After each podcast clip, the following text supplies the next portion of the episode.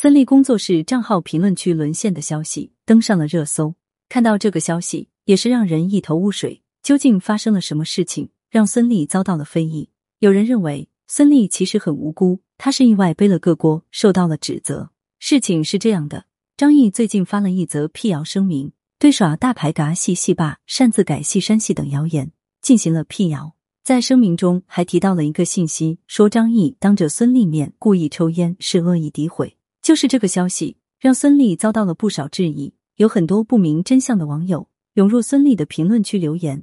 听说不能在你面前抽烟，当你面抽烟犯法吗？等等，语气十分的不友善。其实张译和孙俪接受访谈时，曾经谈到过这个事情，其实就是一个误会。当时的情况是，张译去找孙俪见面谈戏。孙俪由于脖子落枕，坐姿有些奇怪，张译就故意气孙俪，也故意做的很夸张，还一根接一根的抽烟。后来张译才知道是误会一场，得知真相后，直夸孙俪敬业，狂飙火了。张译跟着圈粉几十万，以前各种物料也被扒得干净。